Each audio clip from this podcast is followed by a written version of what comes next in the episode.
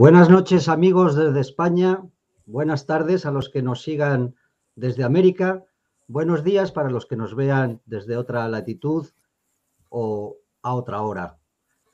Bien, sabéis que todo el mundo está ahora mismo atento a los sucesos en Ucrania, esa crisis que, que se ha desatado y que está provocando pues, reacciones muy diversas de los distintos gobiernos del mundo y eh, análisis de, de, todo tipo. Ya sabéis que nosotros el lunes pasado hicimos un programa con Saúl Montes Bradley donde estuvimos analizando el conflicto de Ucrania, bueno, desde el punto de vista pues, de Estados Unidos y, desde un punto de vista mm, de la, de la geopolítica favorable a, a los intereses de Estados Unidos y de la OTAN. Hoy hemos querido hacer un debate donde dar voz a otras, a otras visiones del tema y eh, para eso nos hemos traído a dos de nuestros analistas habituales y a un invitado muy querido por mí, que es José Manjón, que es historiador, él es profesor de historia en un instituto, es escritor, tiene ya tiene muchos libros escritos, pero tiene dos novelas publicadas, la última es La escarapela blanca y además de eso, pues él es un gran conocedor de todo el mundo eslavo, él habla ruso, él es experto en arte y literatura eslava, eh, también en toda la civilización ortodoxa, y entonces nos lo hemos traído para que él nos ayude a poner un poquito de luz en todo este, este asunto tan confuso, ¿no? Donde se oyen tantas cosas y tan contradictorias. Bienvenido, José, bienvenido, Manjón, gracias. Muchas gracias.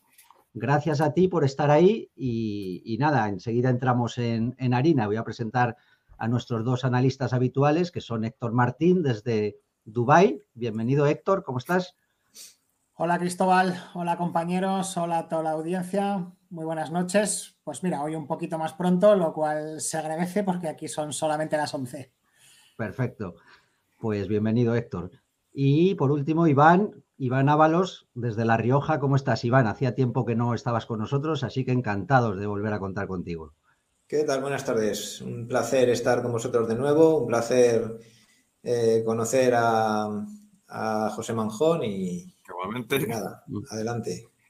Gracias. También teníamos anunciada la presencia de Gustavo Pareja, pero hace un rato nos ha avisado que se le había complicado el día por trabajo, así que... A ver si puede acudir luego. A lo mejor luego se suma si puede y si no, pues, pues siento que, no haya podido estar porque seguramente había algunos que, estaban muy interesados en, en escuchar su opinión, ¿no? Bien, pues vamos a entrar directamente en materia.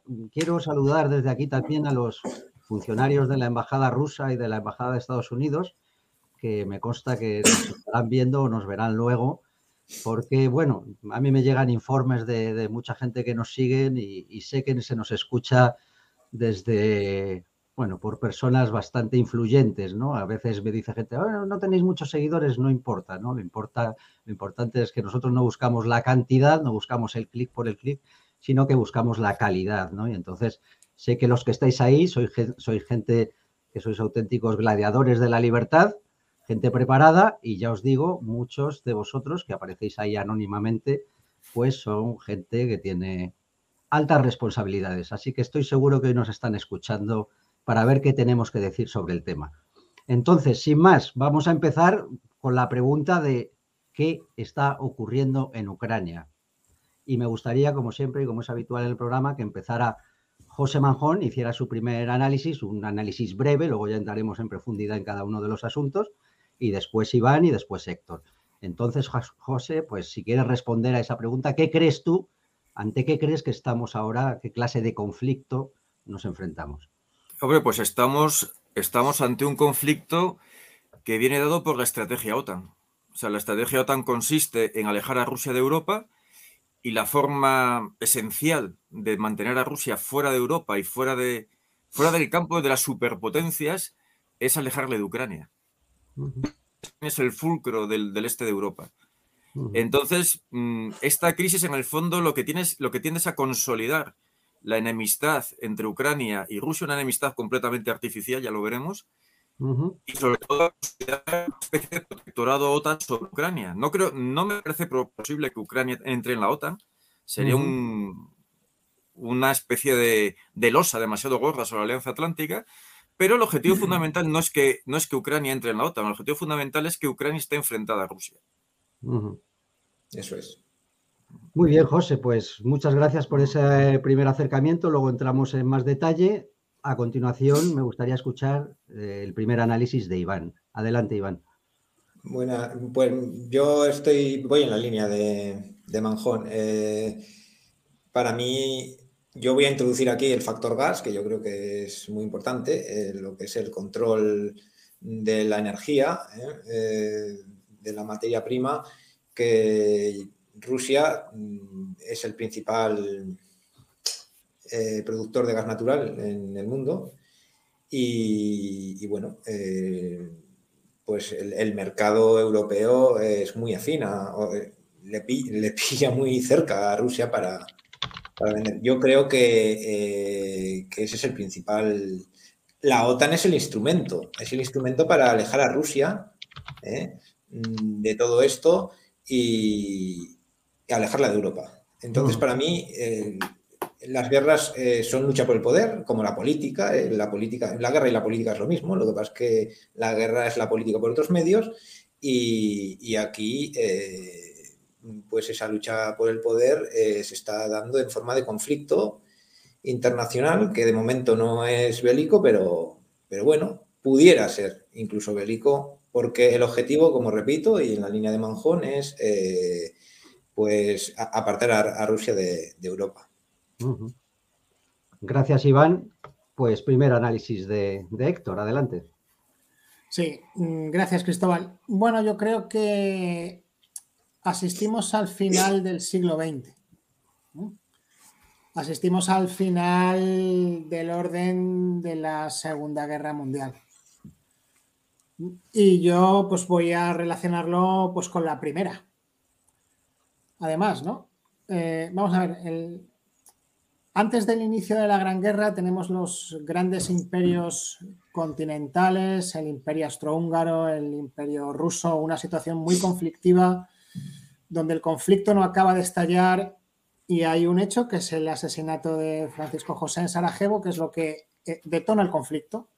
Y al final, cuando sale de la guerra, Europa ya es un continente distinto. La guerra del 14 lo que hace es introducir a Europa en el siglo XX. Yo creo que ahora lo que estamos presenciando es realmente el final del siglo XX, el final del orden salido de la Segunda Guerra Mundial. Hay una cosa muy clara, como dice César Vidal, cuando dos vecinos discuten es porque la noche anterior a ambos los ha visitado un inglés. La OTAN, no os ríais porque esto es la verdad.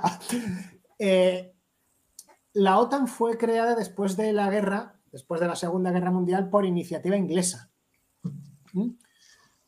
Eh, Gran Bretaña es el gran perdedor de los ganadores de la Segunda Guerra Mundial. A partir del final de la guerra es cuando su imperio se va a desmoronar.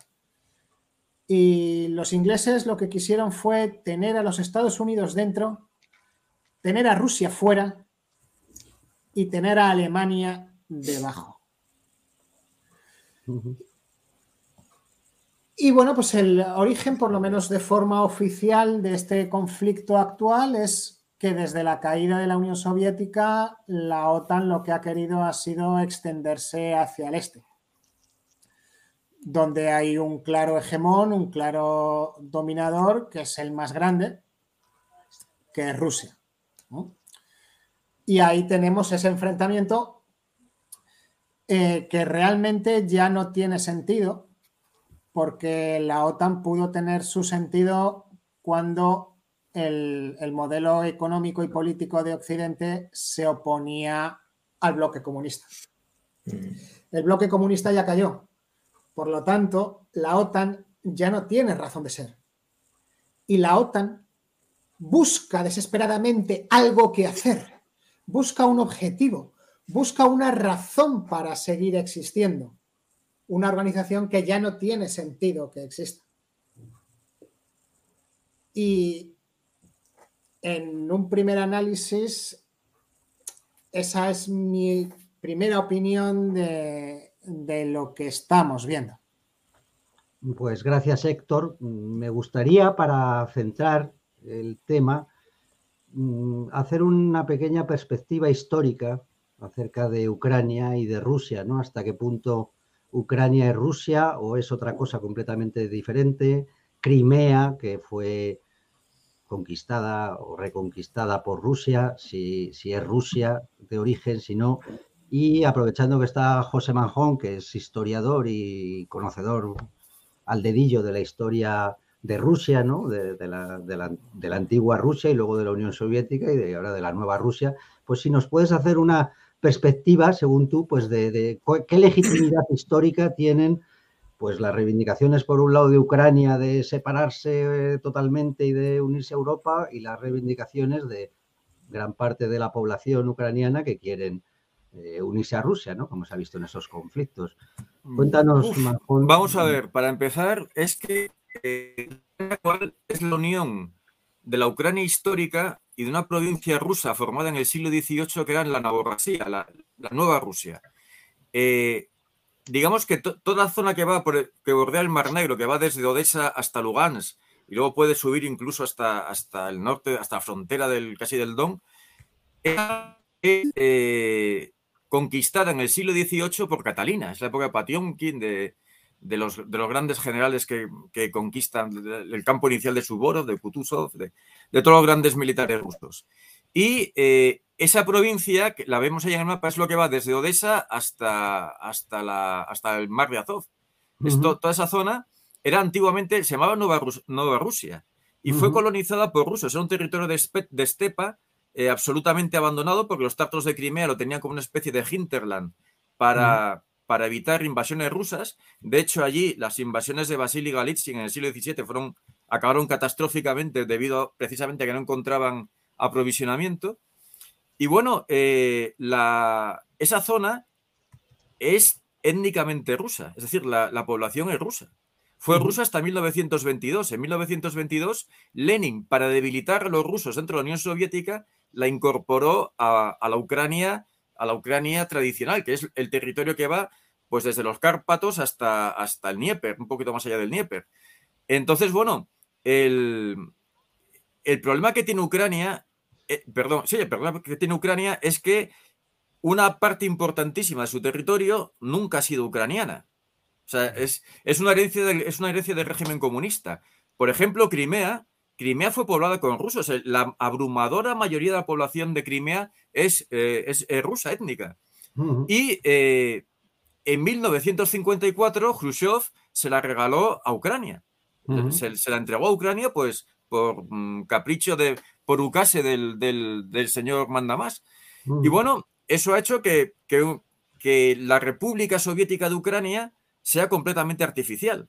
O sea, realmente la mitad de la antigua República Soviética Ucrania era verdaderamente ucraniana. Pero es que luego la propia Ucrania la podemos dividir entre la zona occidental, que formó parte de Polonia, del Imperio Austrohúngaro, y la zona que siempre ha sido rusa, que, uh -huh. que tienen bastantes diferencias entre sí. Uh -huh. Entonces, mm, la zona, yo que sé, de Kiev, de, de Kharkov, toda esta zona es muy, muy rusa. O sea, mm, para haceros una idea, la cuna espiritual de, de, de, la vieja Rusia era Kiev. Y el, el monasterio de las cuevas de Pesevsky Lavra de, de Kiev es, es el centro, el nacimiento de la espiritualidad rusa. Y eh, curiosamente, en, en el monasterio de las cuevas está, entrega, está en, eh, enterrado Piotr Stolypin, el, el, gran ministro reformista de Nicolás II. Entonces, digamos que Ucrania y Rusia están inextricablemente unidas. Es que, no sé, Gogol, el, el, uno de los grandes clásicos de la literatura rusa, pues empezó sí. escribiendo cosas de, de, la aldea ucraniana. Eran las, las, las, historias que él contaba de la aldea ucraniana, fueron las que le procuró un literario. Y uh -huh. no sé, cualquiera que haya aprendido ruso y haya escuchado las canciones folclóricas, muchas de ellas están en, en, en ucraniano, que es una especie de ruso con H's aspiradas y con uh -huh. algunas palabras suyas, pero que bueno, mmm, no tiene una gran diferencia. Yeah. Entonces, mmm, ya digo, es, es muy. Mmm, es una realidad mm, yo creo que artificialmente sembrado pues, por, primero por el comunismo, por el régimen soviético, y luego por las circunstancias de la posguerra. Por ejemplo, en el año 91, en diciembre, se firmó el acuerdo de Bielorrusia entre Ucrania, Bielorrusia y la, y la Rusia de Yeltsin. Uh -huh. En aquel momento en Ucrania mandaba Kravchuk. y fue una separación amistosa, muy amistosa. Eh, yo creo que en el año 91 a nadie se le pasaba por la cabeza que podían pasar estas cosas. Y quizá la pregunta es ¿por qué está pasando esto ahora? ¿Por qué de repente Ucrania se ha vuelto de esa manera contra Rusia? Recordemos que Rusia no se ha accionado en el 91, ni en el 92, ni en el 2004, se accionó en el 2014, cuando se dio el golpe de Estado del Maidán. O sea, la llamada, lo que en Europa llamamos Revolución de Colores, que fue un golpe de Estado en toda regla. Y en ese momento, las, la estructura más o menos federal que tenía Rusia, en la eh, perdón, Ucrania, era una república autónoma y las zonas mm, de población rusa tenían unos ciertos derechos, fueron suprimidos. El gobierno ucraniano fue a liquidar eso. Entonces, como, como resultado, Ucrania se autodeterminó y hay que recordar una cosa, cuando los misteriosos soldados que aparecieron en Ucrania la, la liberaron del gobierno ucraniano, la, Ucrania mandó a la flota a, combatir ese movimiento y la flota ucraniana al frente desertaron y se pasaron a los rusos. O sea, que cuando estamos hablando de, Ucrania, estamos hablando de dos pueblos hermanos que son, no es que sean el mismo pueblo, pero son extremadamente parecidos.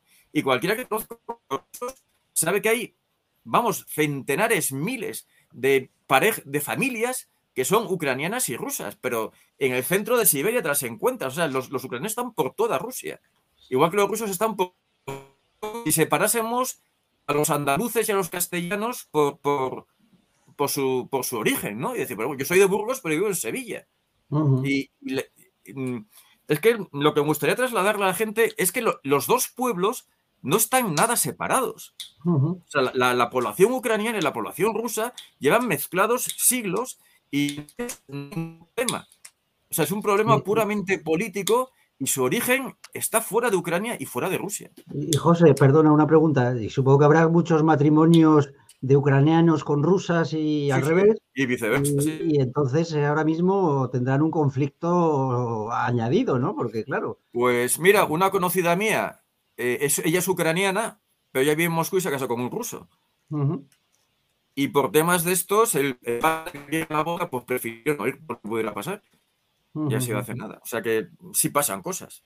Claro. Pero vamos, que es. Mm, es que lo que me gustaría trasladar al público es la idea de que no son dos pueblos enemigos históricamente. Eso no es cierto. O sea, hay una interrelación tremenda entre, ucranianos y rusos. Esto es algo nuevo, ¿no? Que ahora analizamos a, ver, qué Es como, eso, como, como si separasen a, Burgos de Sevilla, a Castilla-León de, de, Andalucía. Y otra duda que tengo, perdona, y ahora ya paso a Iván y a Héctor, es eh, eh, con respecto a lo de que la mayoría de la población de esas regiones que has citado, ¿no? Crimea, el, mm. Donbass, etcétera, es rusa. Eh, se suele decir, yo no sé hasta qué punto eso es cierto, que eso es debido pues al Holodomor que, que, claro, vació aquello y entonces se repobló con rusos, que lo hizo. No, porque para empezar el, no, el Holodomor despobló lo, que es la Ucrania. Bueno, el Holodomor, para empezar, también lo hubo en Rusia. O sea, el Holodomor no lo hicieron los rusos o los ucranianos, lo hicieron los comunistas. Y los comunistas que lo hicieron fueron los del Partido Comunista Ucraniano, que eran ucranianos y polacos. o sea, cuando los nombres de la gente en el 32-33 la, la, matanza por hambre de la población ucraniana, no eran rusos. Uno de los jefes era polaco otro, y otro era ucraniano. Y el partido que llevó a cabo eso era el Partido Comunista de Ucrania. O sea, eso no fueron. Y el que dirigió todo desde arriba era un tal. O sea, la, Unión Soviética es un régimen antirruso. O sea, las principales víctimas de la Unión Soviética fueron los ucranianos y los rusos. Bueno, cayó encima una terrible, que no, se cuenta mucho en esa época. Entonces, eh, en el Ural hubo hambre, en el sur de Rusia hubo hambre. O sea, no, no, no quedó limitado solo a Ucrania. Y bueno, pues hablar ya de la colectivización y todo eso. Entonces, el, en Nueva Rusia, que es una zona industrial, donde siempre ha habido minas y complejos eh, siderometalúrgicos, etcétera, eso era Nueva Rusia. O sea, es que eso nunca fue Ucrania. la población de allí siempre ha sido rusa. Pero repito, eh, es que no sé cómo explicarlo para que no era un obstáculo esencial. O sea, fuera si eras un campesino con un mediano pasar en la Rusia de Stalin, lo ibas a pasar, bueno, ibas a ser eliminado, como kulak. Entonces, digamos que Ucrania es una región propicia a los kulaks, pero también el sur de Rusia.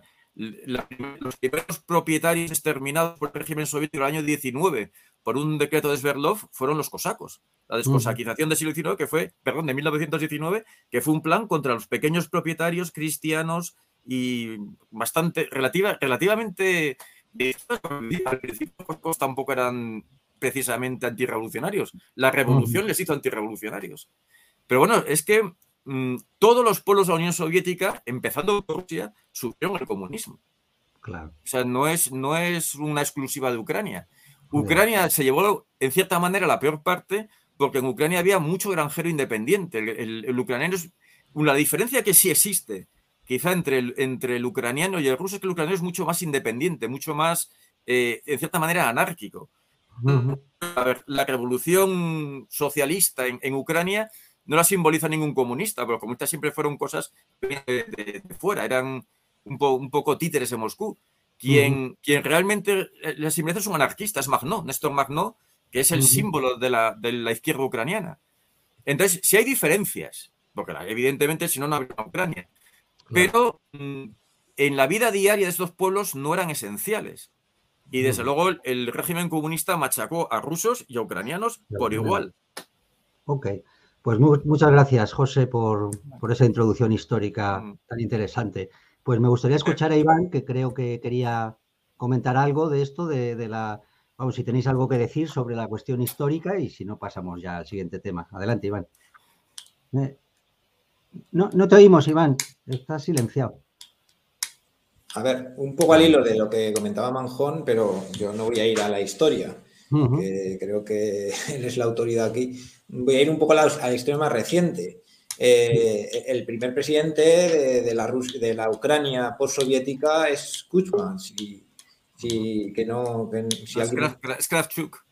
Pero luego viene, viene Kuzma y es un periodo de, y son prorrusos, vamos, a nadie se le ocurre ser occidental en ese momento en la política ucraniana. Eh, y dura hasta el año 2004, cuando hay unas elecciones en las cuales se juega en el puesto su sucesor, eh, em, Yanukovych y, Yushchenko. ¿no? Eh, es ahí donde se organiza una revolución de colores. Que la, revolución de colores es del 2014. Sí, pero no, en 2004-2005 también Hay una, sí, sí. Claro, no, vamos a ver, es que la, elección la gana Claro, no, no, es que ahí, ahí, es la, división de Ucrania empieza ahí. Empieza en 2004-2005, porque ahí eh, lo que pasó es que eh, en las elecciones presidenciales, donde se enfrenta Yanukovych contra Yushchenko, gana Yanukovych la segunda vuelta, pero la dan como, la, dan como inválida. Entonces, eh, pues ya sabes lo que hacen en las revoluciones de colores, ¿no? Sobre todo en, los años 2000, manifestaciones pacifistas ¿eh? pero, pero de presión, de, verdaderos, de, verdaderos grupos de presión en las calles para repetir las elecciones. Y, el, y todo el, los países occidentales eh, poniendo dudas sobre el, resultado de las elecciones que habían sido amañadas eh, y que Yanukovych, que era el, sucesor de Kuzma, pues no había ganado con, con, con legalidad, había sido, una, había sido fraudulento. Se repitieron, obviamente, después de todo el movimiento, después de toda la actividad que genera todas esas manifestaciones. ¿eh? y, el, el 1%, eh, eh, perdón, el, al final Yushchenko acabó ganando las, las elecciones por poco por ciento, no por mucho, pero acabó ganando. O sea, hasta que no se repitió ni salió lo que ellos querían, no, no, no las dieron por Como siempre. Ahí, ahí empieza Yushchenko que hay que decir que de la mano de Timoshenko, Timoshenko que ya había estado en la cárcel en 2001 por, eh, eh, por corrupción eh, con el tema del gas ruso. Timoshenko mm, funda su sociedad en los años 90, o sea, recién empezada la Ucrania. Entonces yo lo que creo que en Ucrania se junta un poco la corrupción, esa corrupción típica de los rusos, ¿no? de esas corruptelas que tienen ellos, esas mafias, ¿eh? que son, porque la, verdad que Ucrania es el país más, más corrupto de Europa, sin duda ninguna, pero los países que vienen de, Rusia, los países postsoviéticos, hay, eh, gozan de mucha corrupción y, el, de mucha mafia. ¿eh? En Europa Occidental también la hay, pero es una corrupción un poquito más, más democrática. bueno, eh, el tema es que em, asciende al poder eh, Timoshenko y, y, Yushchenko, pro-occidentales. Eh, empiezan ahí un tratado, un tratado, bueno, empiezan a activar las relaciones con, con la Unión Europea y, y ahí, bueno, claro, eh, si tú de alguna forma logras que ascienda al poder los tuyos, pues ahí empiezas ya a meter mano eh, y a tergiversar lo que es la opinión pública y a tergiversar lo que es la dirección que naturalmente eh, tiene un país como Ucrania, que naturalmente va hacia Rusia. ¿no? Entonces ahí empezó en 2004-2005. Luego lo del Euromaidán viene porque ya después una vez que gana Yanukovych, porque Yanukovych vuelve, ¿eh? vuelve a, o consigue eh, presidir a partir de 2010, eh, pero claro, lo que habían iniciado Yushchenko y Timoshenko con anterioridad, pues Yanukovych lo que hace es, debido al coste y a, la, que Rusia les ofrece mejores condiciones, pues rompe el tratado que, iba a tener con la Unión Europea en, 2013 y eh, se acerca a Rusia. Rusia además le da 15.000 millones de dólares, cosa que la Unión Europea pues no, le da mucha ayuda económica. Y bueno, ¿qué quieres que te diga? Pues Rusia le ofrece mejores condiciones, además de que es prorruso. Eh, Yanukovych hay que decir que no, que no cierra las puertas a la Unión Europea. Simplemente dice, como hay un, un tratado de libre comercio que venía existiendo ya desde hace mucho con Rusia, pues que, mm, que eh, hacer eh, que participe también las negociaciones entre Ucrania y la Unión Europea, que participe también Rusia. La Unión Europea mm, se cierra en banda eh, y lo que hacen en la opinión pública y en las manifestaciones es el maniqueísmo de o Unión Europea o Rusia. Entonces, ahí es donde ya empiezan a inflar pues a inflamarse todas estas manifestaciones del Euromaidan, que era una especie de 11M, eh, perdón, de 15M, de 15M, perdone, eh, perdona. Eh, entonces, em, se empiezan a inflamar, empiezan a tener importancia los grupos de extrema, extrema, derecha, políticamente el partido es Bogoda, pero también diferentes organizaciones y personas que muchos de ellos vienen de, de la afición del fútbol que son neonazis, ¿eh? neonazi, y que, bueno, al fin y al cabo fueron, los artífices eh, de la matanza del Maidán. Que eso fue un golpe de Estado mm, para derrocar al gobierno, sacar a Yanukovych de allí y al final, eh, pues que ascienda la parte occidental, que era Yarsenyuk del partido de del partido de Timoshenko, Timoshenko, que salió al día siguiente, al día siguiente, ¿eh? salió Timoshenko de la cárcel, que está en la cárcel por, corrupción. Eh, y hay que decir que en los ministerios de ese gobierno de Yaseniuk, del, del Partido Patria, mm, era el primer ministro, Yaseniuk, los tres ministerios estaban ocupados por, eh, por el partido de Esgoboda, un partido de ultraderecha. ¿vale? Quiero decir, porque mm, a veces nos regamos las duras con que si los fachas y los nazis, mm. pero sin embargo, eh, en Ucrania eh, el nazismo ha estado presente en la política desde, por lo menos desde el Maidán. Gracias. Lo dejo ahí, ¿eh? habría, más que comentar. ahora, seguimos profundizando. Héctor, ¿tienes algo que comentar sobre este análisis histórico primero? Eh, bueno, simplemente voy a, ser, muy breve en esta parte, eh, ahondar un poquito más en lo que ya han dicho los, compañeros. La nación cultural es la misma para Rusia que para Ucrania, como bien ha explicado José Manjón. Y el hecho de que ahora exista una nación política mm, que es Ucrania, pues eso no es más que el resultado de que el nacionalismo ucraniano, que siempre ha sido residual, pues haya alcanzado una cota de poder importante. pero es un, un, nacionalismo ucraniano que va contra la realidad cultural, que es que no existe realmente diferencia entre ucranianos, bielorrusos y rusos, ¿no? Pero de siempre, si nos vamos a la época soviética, todos los presidentes de la Unión Soviética, excepto Stalin, que era georgiano, todos o eran ucranianos. Eh, Stalin era georgiano. georgiano, georgiano. ah, vale, vale, creía que era armenio. No, no, no, de Georgia. No, luego eh, tuvo mucha influencia en las huelgas de Azerbaiyán, de los pozos de petróleo de Bakú, de todo aquello, pero bueno, vale. Eh, estaba diciendo, todos los presidentes, menos Stalin, todos los presidentes de la Unión Soviética o eran ucranianos o eran de ascendencia ucraniana. De hecho, eh, como se ha explicado, como ha explicado antes también eh, Manjón, cuando en los años 50 Crimea se anexiona a Ucrania, pues claro, eso es, como bien ha dicho él, un capricho de un presidente medio ucraniano, vamos a decir. Entonces, yo quiero volver al, al inicio cuando he explicado que esto realmente es un conflicto artificial. Eh, por, un lado, eh, de la OTAN, que busca desesperadamente una razón de ser, y luego a partir de ahora, si te parece, según tenemos programado, Cristóbal, pues vamos a ver si hay algunas otras razones para, para el conflicto. Eso es. Y vamos a ver si podemos saber qué se puede, qué se puede desarrollar. Permite, permíteme un apunte. acabo, ya, acabo ya, Iván.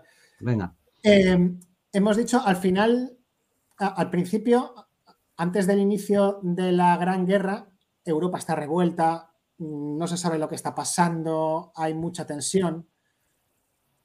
Mm, cuando acaba la Gran Guerra, el orden europeo ya es distinto ha desaparecido el imperio austrohúngaro, una parte se le ha quedado Italia, Hungría es independiente, tal. Vale. Eh, si hacemos la analogía con la época actual, mucho cuidado, porque de aquí, tal vez no después de una guerra tan cruenta como la Gran Guerra, pero sí puede salir un orden europeo y mundial diferente que ahora mismo yo me atrevería a decir que nadie aún sabe cuál va a ser. Gracias, Héctor. Luego entraremos en detalle sobre esas consecuencias globales geopolíticas que puede tener esto. Eh, Iván, tú querías añadir algo de esto. Es que a partir de lo de Stalin, que pensaba que era armenio, pero bueno, me da igual. Eh, para lo que quiero decir, eh, tiene que ver con. con vamos a ver, es que también están presionando a Georgia para que se una. Bueno, de hecho ya está. Georgia ya la han, ya la han pillado. Ya está vendida, ya han hecho algún acuerdo de libre comercio. Eh, los estadounidenses eh, tienen preferencias en Georgia en lo que es eh, a nivel arancelario y bueno, ya, ya hay algo. Creo que hay alguna base, no, no sé si me podéis. Mm. Cuando el conflicto de Osetia del Sur, las tropas georgianas fueron entrenadas por los marines americanos y los rusos les pasaron por encima. Sí, Pero les, arrasaron. Los rusos se pararon las puertas de Tiflis pues porque Estados Unidos amenazó con actuar y dije, bueno, pues estamos, hablando de, estamos hablando de, que Ucrania es rusa y rusófila y culturalmente y Georgia quizá no sea tanto. Pero es curioso que los estadistas que fundan de alguna forma el Estado moderno en las diferentes naciones, eh, eh, los más importantes, los más determinantes para, crear el Estado ¿no? y, el, orden político eh, del, cual provenimos en, los Estados-nación actuales, sean personas que no pertenezcan culturalmente a, la parte dominante ¿no? de, de una nación, como es el, rey, el rey Manuel, que era sardo en Italia, por ejemplo, eh, Franco era gallego, eh, Napoleón era corso y Stalin era georgiano. Quiero decir que, que, Georgia también es Rusia, ¿no? Georgia mm. quizá culturalmente no sea tan rusa, pero es interesante esto, porque Stalin, Stalin Stalin fue quizá el, estadista más importante mm, que ha tenido Rusia en los últimos eh, en los últimos años, vamos, en los últimos siglos. Mm. ¿eh? Desde, mm, desde Pedro el Grande, quizá.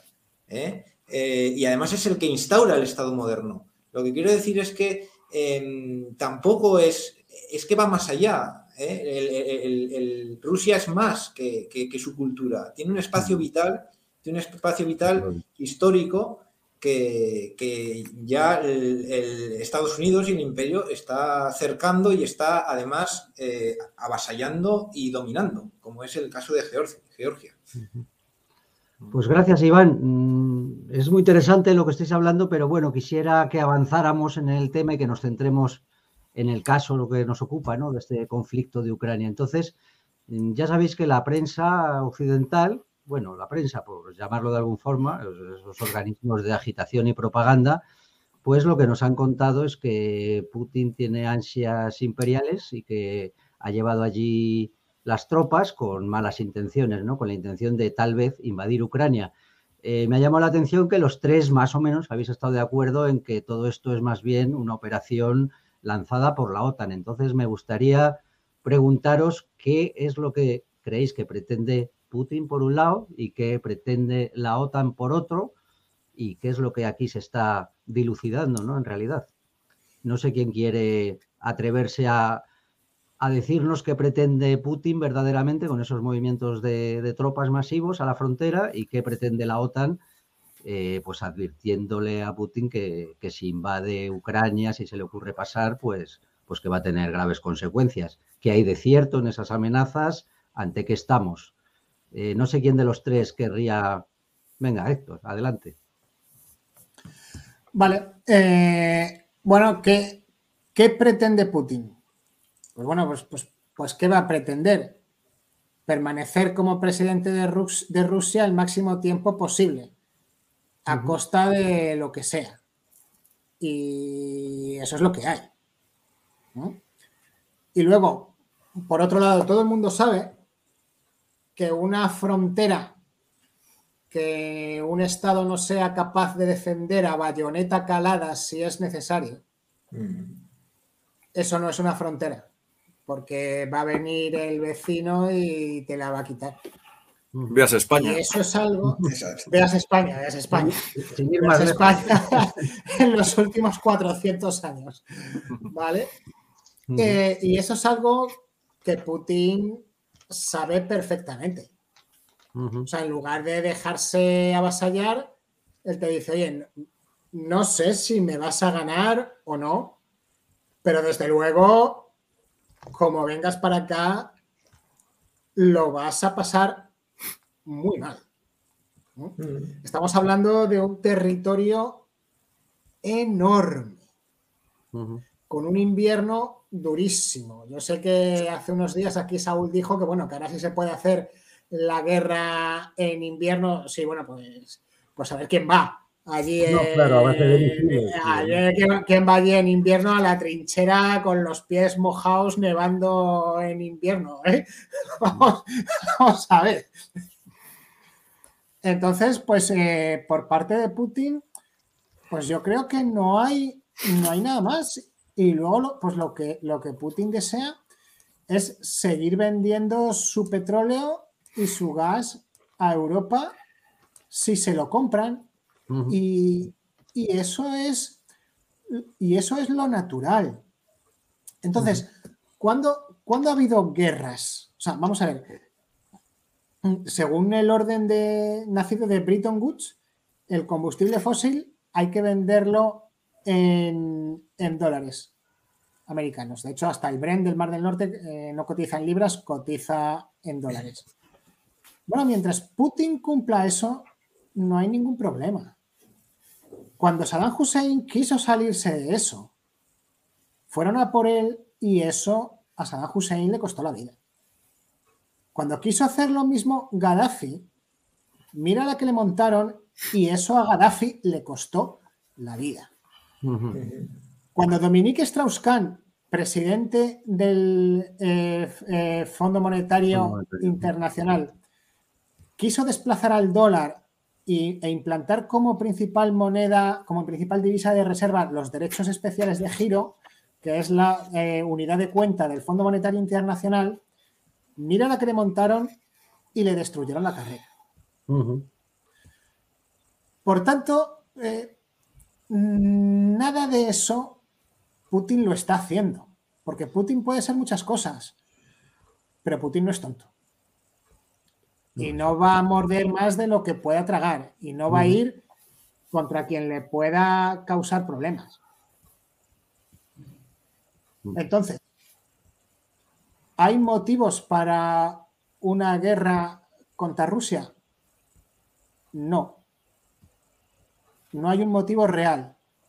Y segundo, es que ahora mismo una guerra contra Rusia no se puede pagar. Eh, eh, digamos la verdad, eso no se puede pagar. Cuando, cuando Simón Bolívar fue a ver a, Francisco de Miranda y le habló de su proyecto, no sé qué, oiga, mire, eh, claro, alguien como Francisco de Miranda que le llevaba 30 años a Simón Bolívar le dijo, pero vamos a ver, ¿qué sabe usted de la guerra? Si nunca está en ninguna, si no tiene usted ni idea. y Simón Bolívar le contestó, sé que la guerra cuesta dinero. Y entonces Francisco de Miranda le contestó, pues ahora es cuando vamos a empezar a hablar en serio usted y yo. Entonces, mm, vamos a ver, la experiencia más reciente es Alemania con un frente de 5.000 kilómetros en el este y unas líneas de suministro estiradísimas y costosísimas eso es imposible de mantener si no quieres que la tropa se te muera de hambre o de frío, o de las dos cosas a la vez. Y, si, quieres mantenerla con, suministros, eso va a ser carísimo. El, territorio es enorme. Los militares lo saben perfectamente, pero no, tienen ninguna duda. ¿Va a haber guerra? No. ¿Por qué no? Porque no la puede haber. Es imposible es imposible. Entonces hay que, a este conflicto hay que buscarle otra vuelta por otro sitio. ¿eh? Mm. Otras razones. Pues Héctor, gracias por, esa respuesta. Y Manjón, si quieres seguir tú. Eh, uh, pues sí, lo que, bueno, lo, primero que hay que decir es que Putin es un pragmático. O sea, Putin es posiblemente el en, en toda Europa, ¿no? Y en todo el mundo, en realidad, junto con, no sé, no se me ocurre ahora otro líder político de, esa, de esa capacidad de maniobra y de esa inteligencia política. Evidentemente, Putin no se quiere anexionar Crimea. Posiblemente ni siquiera quiere anexionarse ni Lugansk ni Donetsk. A, Rusia le sobra territorio. Si, si, incorporó Crimea es porque la población de Crimea quería ser rusa. Y porque en Crimea está un lugar que es importantísimo en la mentalidad rusa, que es Sebastopol. Sebastopol. Eh, Sebastopol, como la llamamos nosotros, es una de las ciudades mártires de Rusia, que, que soportó dos sitios, uno por los y otro por los alemanes, que es bueno, una especie de Leningrado eh, multiplicado por dos, aunque con menos víctimas, afortunadamente, para los rusos. Pero eh, digamos que lo, lo que pretende es garantizar los derechos de la población rusa de Crimea y evitar que eh, Ucrania se pase con armas y bajas a la OTAN. O sea, no va más allá la política de Putin. Porque los rusos hacen unas maniobras en su territorio. O sea, estamos hartos de ver cómo el gobierno español manda barquitos al Mar Negro, no sabemos muy bien a qué, no sé qué, no sé qué se nos ha perdido a nosotros en, esas latitudes, y estamos ahí, pues eso, incordiando a los rusos en el Mar de Azov, en, en, Letonia, ¿no? En Letonia, mandando aviones y tanques y, nosotros, ¿qué? hacemos ahí? ¿Qué pintamos ahí? La pregunta es al revés, ¿qué pinta la OTAN incorriendo en esa zona? Mm. Imaginaros lo que dijo Putin el otro día. ¿Qué pasaría si nosotros tuviéramos misiles en Canadá y en México? Y en México. Acordaos lo que pasó cuando la Unión Soviética los puso en Cuba, la que se lió. Claro. Entonces, bueno, es que tampoco nos una cosa. Eh, Rusia sobre el papel es la parte más débil. O sea, Rusia no tiene ni los millones, ni las armas de Estados Unidos, ni los recursos de la OTAN. Rusia es un país que, para hacernos una idea, es el equivalente en poder a Francia. muy bien gestionado, muy bien llevado por hombre muy hábil. Eh, Rusia, evidentemente, no, ni se le ocurre por la cabeza meterse en estas historias. Eh, pero no hay que olvidar una cosa, a Rusia las invasiones más peligrosas le han venido siempre de Occidente, ya sean los polacos, los suecos, los franceses, los alemanes. Y eh, a Rusia, el... Ah, ¿Cómo lo explico? Existe un concepto que aquí es el narod, el pueblo. los rusos piensan colectivamente. O sea, el, ruso se siente pueblo, todos los rusos son pueblo. Si alguien intentara algo contra Rusia, no sería una guerra contra un regimiento, porque Rusia daría una patada y saldrían 300. Pero aunque aniquilásemos estos 300 regimientos, que lo dudo, pero bueno, aunque lo hiciéramos, el pueblo a, a combatir con las hachas, con los dientes, con lo que pudiera, porque eh, no, nos podemos hacer una idea de lo que es el patriotismo ruso. Es que, es que en Europa no, no lo concebimos. Entonces, eh, Rusia es un pueblo sustancialmente diferente a Occidente. En realidad, Rusia es otra civilización. Lo que aquí no nos, tampoco nos en la cabeza, creemos que todo el mundo es igual. Y bueno, eh, la capacidad de sufrimiento. Bueno, en yo me imagino que nos metemos en una guerra con Rusia, imaginémoslo, a las tres semanas de que estuviéramos sin gasolina o con la gasolina racionada, con, sin, yo qué sé, sin juegos de, de, consoles, sin partidos de fútbol, aquí en España hay una revolución. O sea, se acaba. Los, occidentales no tenemos capacidad para invadir a Rusia, pero ni de broma. O sea, es que, ¿de dónde sacas tú los millones de hombres que sacó, que sacó Hitler en el año 40? ¿Y de dónde sacas una gente que aguanta un invierno ruso?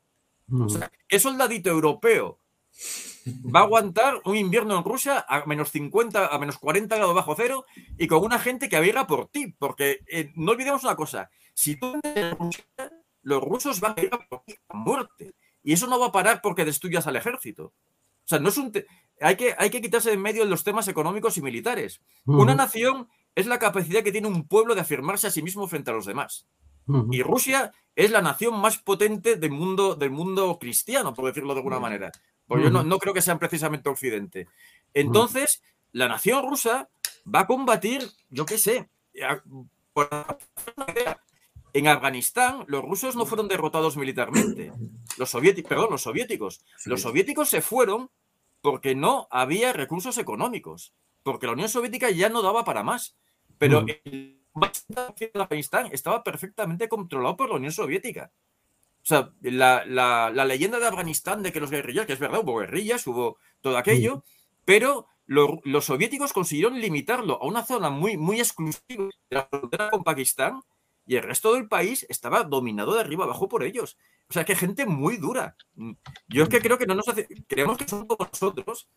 Y o sea, el, como se nos ocurra meternos con esta, con esta gente, o sea, mm, no, nos barren. O sea, es que nos barren. No por, no por potencia militar, sino por, porque, bueno, es una gente que sí, que... ¿Os acordáis de Chernobyl?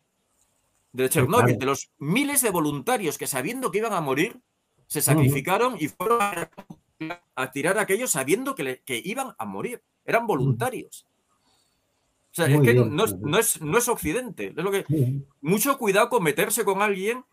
Es, mm, lo que, lo que pasó Napoleón, lo que pasó Carlos XII. Estos tíos son unos muertos de hambre, entramos y les arrasamos. Al principio sí, al principio les arrasas. Ahora mantente ahí un tiempo, a ver lo que te pasa.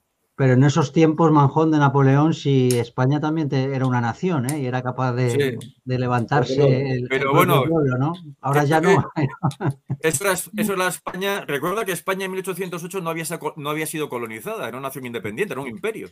Totalmente. España desde, desde 1813 es colonizada por ingleses y franceses. España realmente es un estado mm, vasallo desde 1813, desde la vuelta de Fernando VII, que en el infierno. Vale, gracias José por, las explicaciones. Eh, le toca el turno a Iván. Héctor me ha pedido también palabra, pero primero le, corresponde a Iván, entonces después te escuchamos a ti, Héctor. Adelante, Iván. Me toca a mí, me toca a mí. Eh, a ver, que es que, bueno, es que Manjón me da ideas para decir. Vamos a ver, es que eh, es curioso porque se, habla mucho de, en primer lugar, se recurre al comunismo y al, y al sovietismo para, ir contra Putin. Parece que no quisiera terminarse, un poco lo que comentaba Héctor, ¿no? Que, no, que, no quisiera terminarse el, siglo XX. Aunque entremos en, e, o como ha mm. comentado Héctor, que posiblemente esto sea una entrada al siglo XXI ¿eh? en el orden mm. político em, em, internacional, pero parece como que no quisiera, porque la OTAN es una, un, un organismo del siglo XX para el siglo XX. La OTAN ya no tiene sentido. ¿eh? Eh, se hace para defender a los países occidentales, europeos occidentales de Rusia, de la, de, perdón, de la Unión Soviética. Eh, más, cosas, porque claro, parece se pone a Putin y los medios están. Mm, yo creo que tienen menos intensidad que en la época del Euromaidán ahora. Yo creo que en Europa ya no convence tanto esto. De hecho, Estados Unidos e Inglaterra mm, se les ve un poco más agresivos que a, que, a los de la Unión Europea. Mm, yo creo, ya se ve que Alemania tiene sus dudas ¿eh? y bueno, en realidad en el fondo quiere, quiere, quiere estar con Rusia, ¿no? Pero mm, se, tiende a poner a Putin del, del, malo, del ogro, no, hacen más, más que hablar los periódicos de Putin, personalizarlo en la persona de, de Putin, ¿no? Como el dictador, en el peligro que puede ser Rusia para Europa, para expandirse. Vamos a ver, eh, eh, históricamente Rusia se expande cuando, cuando han ido a por ella, eh, han conquistado toda Europa, se han metido en Rusia, los rusos les han dado para el pelo, y luego en ese vacío que ha habido en Europa, Rusia ha cogido un cacho, porque... si que me corrija aquí Manjón, Rusia hacia el occidente cuando se ha expandido en el Congreso de Viena, después de que Napoleón entrara y, cogiera Polonia. Bueno, pero es que ya, ya había habido un, Napoleón que hubiera perturbado todo el, orden europeo. ¿eh? Hitler hizo lo mismo. Hitler mm, perturbó todo el orden europeo, entró en Rusia, eh, los, rusos vencieron a, Hitler ¿eh? y luego en ese vacío, en ese, en ese solar que dejó Hitler, pues, pues Rusia cogió su cacho pero de por sí, por iniciativa propia, no ha, no ha ido nunca Rusia por Europa, ni, ni hay peligro de que Rusia vaya. Los datos que han dado también. Eh, Rusia dedica un 3%, eh, eh, o sea, el, el 3% de, a nivel mundial que se dedica a, a lo militar es lo que es, Rusia. Rusia dedica el 3% de del presupuesto militar mundial. ¿Eh? Para, que, eh, para, que, nos hagamos una idea, el presupuesto militar ruso es el 10% del americano. Mm. Hagamos una idea así simple de.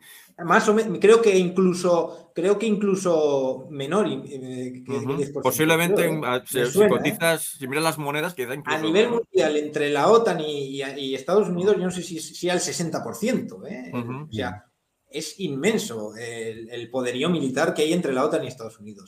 Rusia ni loca quiere esto, ni loca. ¿eh? Eh, en, el, blog de, Rafael Poch, ¿eh? que es una persona que la he descubierto últimamente y me parece bastante interesante lo que comenta, habla de que para ver el origen del conflicto hay que ver la geografía, es decir, dónde está el conflicto y quién lo ha iniciado. ¿no? Entonces, vamos a ver, el conflicto está en la frontera de Rusia. Si Rusia quiere generar un conflicto, no lo hace en su frontera. Te lo monta en América. ¿eh? Te monta lo que sea en América a tocar los cojones a Estados Unidos. Pero no, se mete él mismo en, el hoyo. Bueno, habrá, habrá algún idiota. Putin no lo creo que lo sea. Porque mm. Putin ha demostrado ser bastante inteligente. Mm. Eh, Putin y los que le rodean, porque Lavrov también ha demostrado ser un, gran, un gran estadista.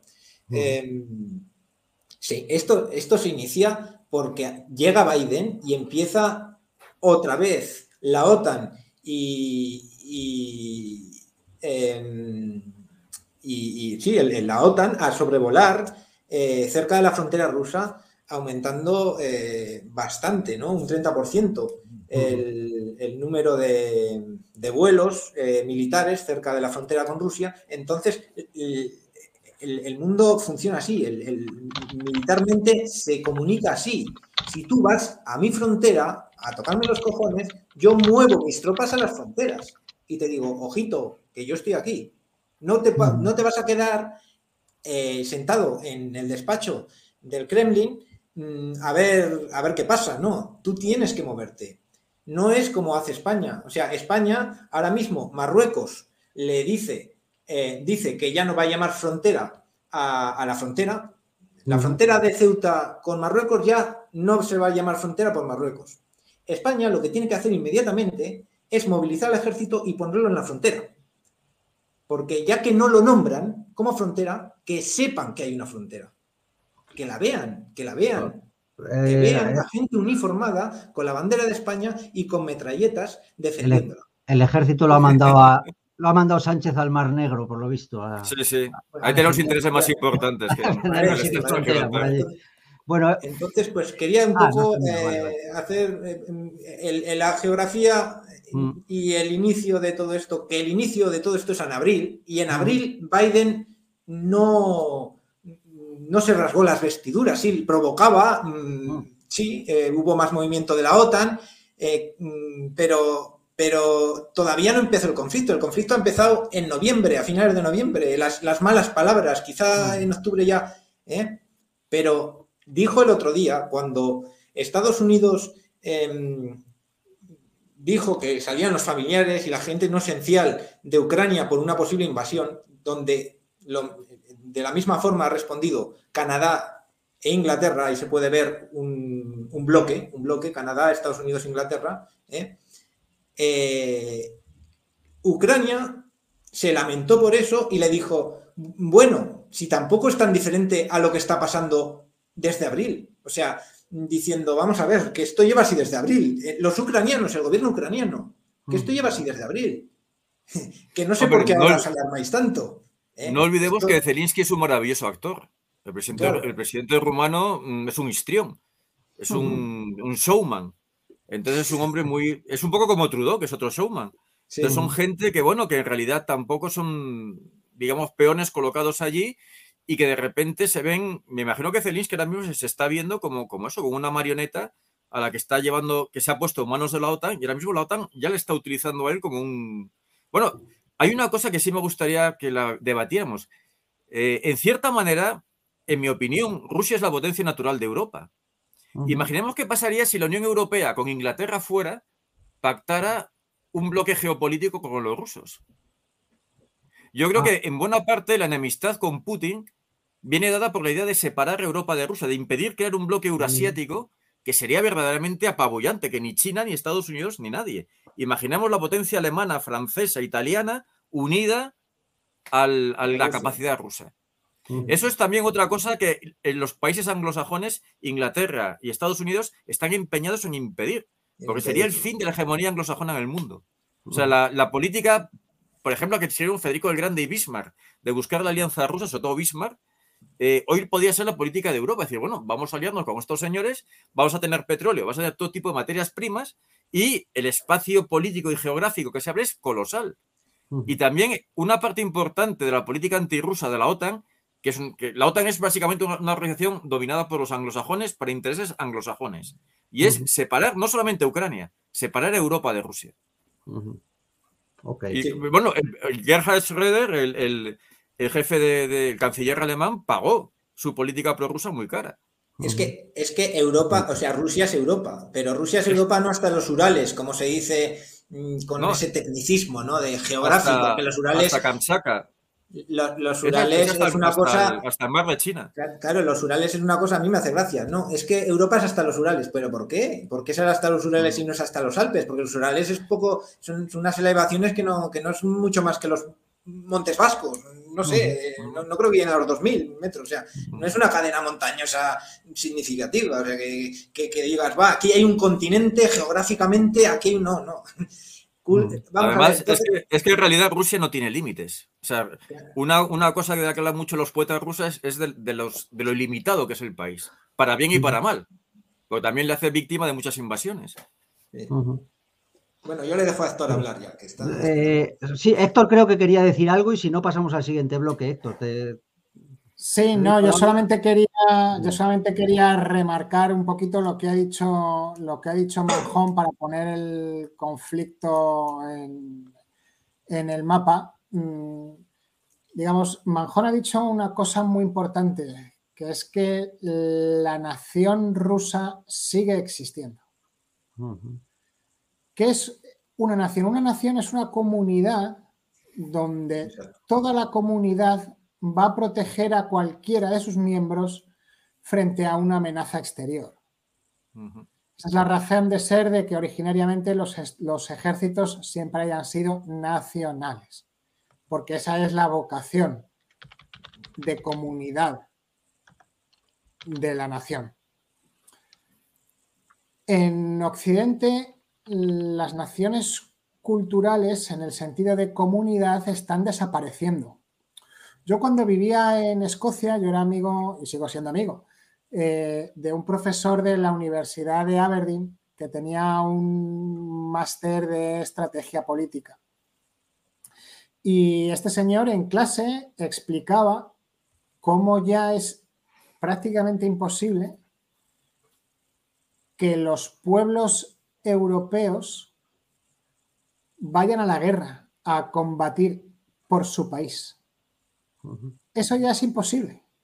No se le, eso es algo que ya no se le puede pedir a las sociedades europeas.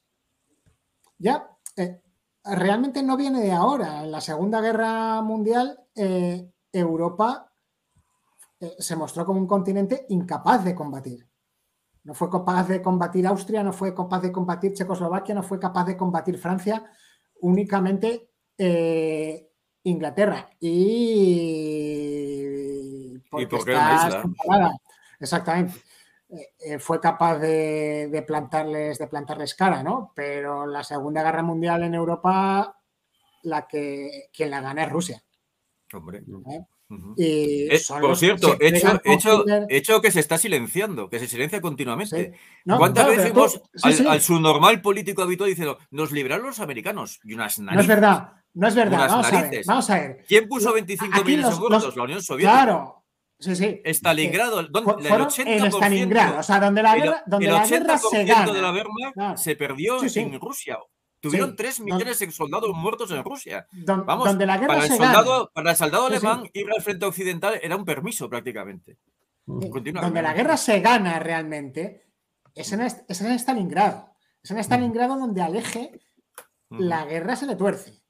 Y los Estados Unidos que andaban por el sur, por Montecassino, no sé qué, ahora por Malta, bueno, sí, pero no, pero vamos a ver, pero tal.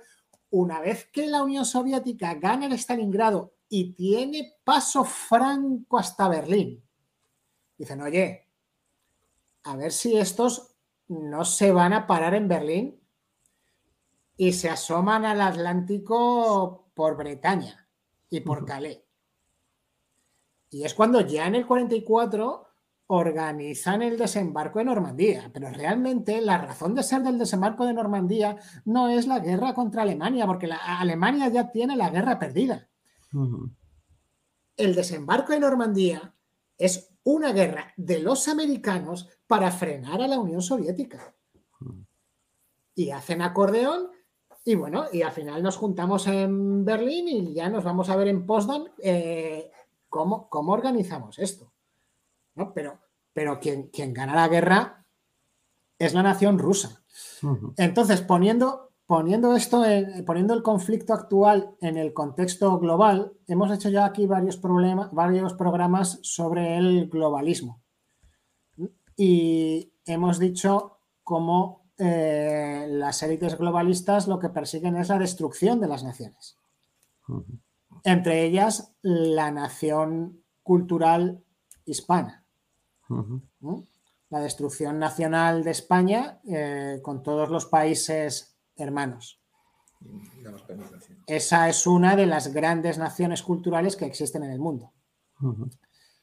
La otra, como ha explicado Manjón, dueña de ese espacio tan grandísimo que se podría abrir, es la nación rusa.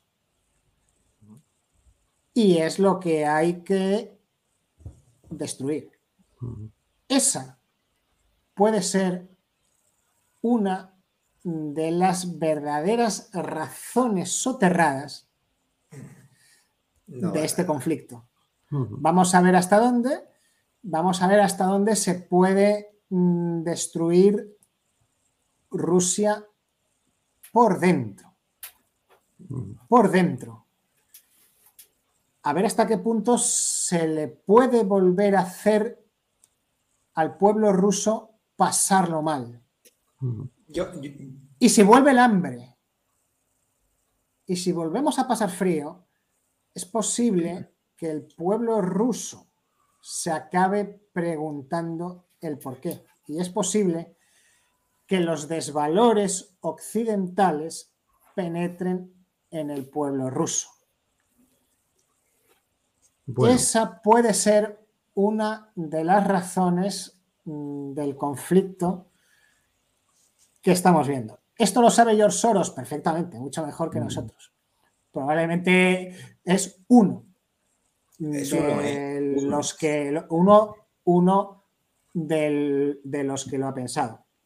Pero yo creo que no hay que perder de vista la perspectiva globalista para entender este conflicto.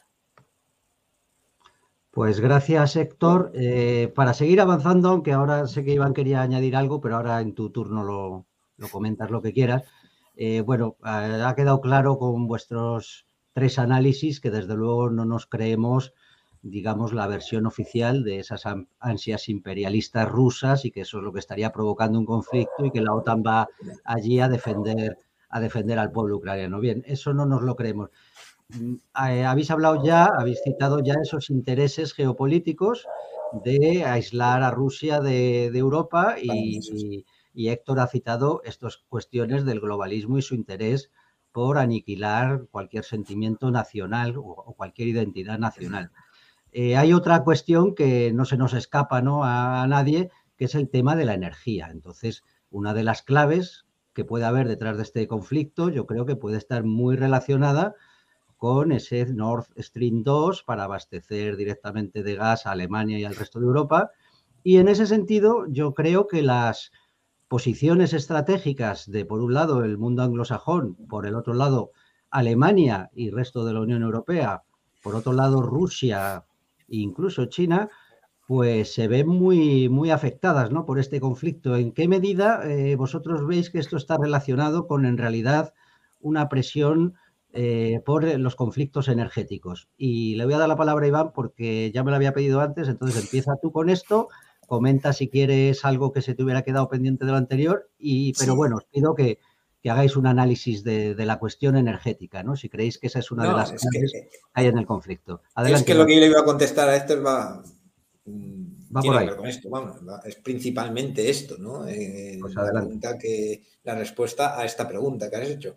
Eh, yo para mí lo fundamental de este conflicto, eh, más allá de que se puedan meter luego también actores, mm, globalistas, que los actores globalistas están ahí también por esto. O sea, que es que lo que se llama globalismo, eh, em, que es una tendencia de dominar el, mundo, de homologar a los individuos, de acabar con las naciones y con las particularidades nacionales, eh, todo eso está, pero, pero, pero todo eso mm, conlleva unos objetivos que son materiales de, mm, al fin y al cabo, de de riqueza, de, de, poder, ¿no? Entonces, para mí, mm, bajando un poco a la tierra, porque yo creo que, esto tiene que ver principalmente con el Nord Stream 2. O sea, vamos, es que, es, que para mí es tan evidente, es tan evidente. El Nord Stream 2 está recién terminado, está recién terminado. De hecho, Alemania dejó de financiarlo y ha sido Putin el que ha puesto el, lo último, lo, último que quedaba, el, último tramo, lo ha puesto Putin de su, bolsillo, a todo meter. ¿eh? Eh, para mí esta es la clave. Eh, para mí es el gas y es el control del gas. Como, como ha sido durante el siglo XX el, petróleo, que el gas es un hidrocarburo también, quiero decir que es más de lo mismo, pero parece ser que el gas natural ahora es la, la materia prima más importante, por lo menos en estos momentos. ¿no? para mí es lo principal es decir a Rusia o es intentar evitar que Rusia eh, tenga en sus manos eh, el, suministro de gas a Europa, que Europa es uno de los mayores consumidores de, gas del mundo. y bueno, en general, ¿no? Porque es una, somos, no sé si somos 700 millones, Europa Occidental, y, bueno, pues, pues estamos metidos además en una sociedad de consumo mm, que, requiere mucha energía y mucho, y mucho gas, eh, entonces, yo creo que Inglaterra, Estados Unidos, Canadá, lo que quieren es eh, mm, tener su parte también en ese mercado y, y cuanto más mejor. Y además, la forma de evitar lo que hemos venido hablando, de que es natural que Rusia suministre gas a Europa, porque Rusia es Europa, porque, eh, porque está aquí al lado, no hay que, eh, eh, es, una, digamos que Europa es una prolongación del continente euroasiático, ese continente en el que está implantado Rusia y de, donde coge, en Siberia, de donde coge el, gas, pues, pues simplemente es prolongar. Es un poco más a, la, Europa, que es una península, es un apéndice del continente en realidad. Entonces, Europa occidental me, refiero, ¿no? No a nivel cultural ya no estoy hablando. Entonces, em, para mí es, es, la clave. Y, estas son las prisas. Y, bueno, ahora están improvisando y ahora quieren traer gas, de Qatar, gas de Nigeria, gas de Estados Unidos, ¿eh? Eh, en gas, gas natural licuado pero ya está en marcha también, ¿eh? Que esto también es importante, porque es que si es que cuando te pones a hablar, yo creo, de, política internacional, te tienes que ir a otros sitios, hay que irse a África. Es que en África se está cociendo también el control por el gas ¿eh? y el suministro de gas a Europa. ¿eh? El, el, movimiento que hizo Trump el año pasado de dar el Sáhara Occidental a Marruecos, le abre a Marruecos em, África, Marruecos está arrinconado en África. El Sáhara Occidental y Argelia hacen que Marruecos no pueda tener relación con el resto de África, con el sur. En cuanto le das a Marruecos el Sáhara Occidental, le has dado todo. Ahora mismo Marruecos, este verano, ha hecho un pacto con Nigeria eh, para eh, hace un gasoducto hasta Marruecos que, va, a seguir a Europa, seguro, vamos, y ya está, el, gasoducto está construido. Argelia eh, suministraba a España antes por Marruecos, o sea, esto, y eso está ahora vacío sin funcionar. Eh, Marruecos se ha puesto como loco desde el año pasado, desde el año pasado se ha puesto como loco a buscar gas natural y ha encontrado ya en Larache eh, gas natural, nada desdeñable, y luego en, el este de Marruecos ya ha encontrado otra bolsa que parece ser prometedora. Todo esto lo están explotando los ingleses, Inglaterra. Está muy interesada Inglaterra también en, en, poner un muro entre Rusia y el resto de Europa. Está muy interesada. ¿Vale? Entonces, mm, yo para mí, la guerra es el gas. Y luego esto se puede traducir en en otras cosas también y en otros intereses, pero para mí la guerra es el, gas. Lo fundamental.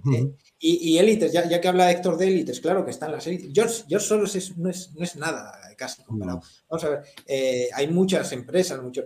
Eh, mm, mira, quien viene financiando todas estas revoluciones de colores, eh, empezando por el 2004-2005, pero también la del Euromaidan, es el senador McCain con, su, con el IRI ¿eh? y, el, y, esta Albright, la Madeleine Albright, demócrata, ¿no? Todo esto a través de una, eh, de una organización político-privada estadounidense que se creó para sustituir a la, a la CIA en cuanto a promover la, la democracia, las democracias liberales que le llaman ellos o occidentales que son pues bueno pues es un libre mercado ya sabéis cómo va esto no lo que las partidocracias pero con libre mercado no que, ha caracterizado a Europa occidental. Toda esa, forma esa excusa de esa justificación de hacer democráticos a su modo a los países eh, se ha estado financiando a través de estas organizaciones, que son, que, está demostrado, vamos, está demostrado mm. que son estas organizaciones las, que están